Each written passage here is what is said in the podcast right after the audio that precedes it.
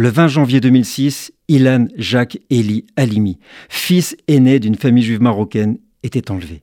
Il sera séquestré, torturé et assassiné par un groupe d'une vingtaine de personnes répondant au nom de gang des barbares dirigé par un homme dont je ne prononcerai pas le nom.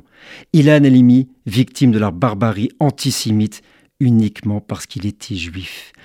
Torturé durant plusieurs semaines dans une cave d'une cité de Bagneux pendant 24 jours, le 13 février, Ilan sera découvert agonisant le long des voies du RERC à Sainte-Geneviève-des-Bois, dans le département de l'Essonne, dans le sud de Paris. Il décédera de ses blessures peu de temps après son transfert vers l'hôpital.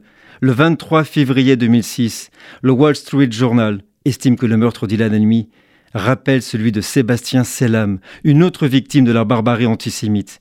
Ilan est né le 11 octobre 1982. Il aurait 40 ans.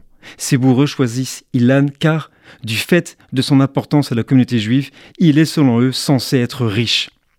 L'autopsie révélera des brûlures sur 80% du corps et de multiples hématomes et contusions. Ilan Halimi repose au cimetière de Givat Shaul à Jérusalem, dans la capitale d'Israël. Nous sommes le 20 janvier.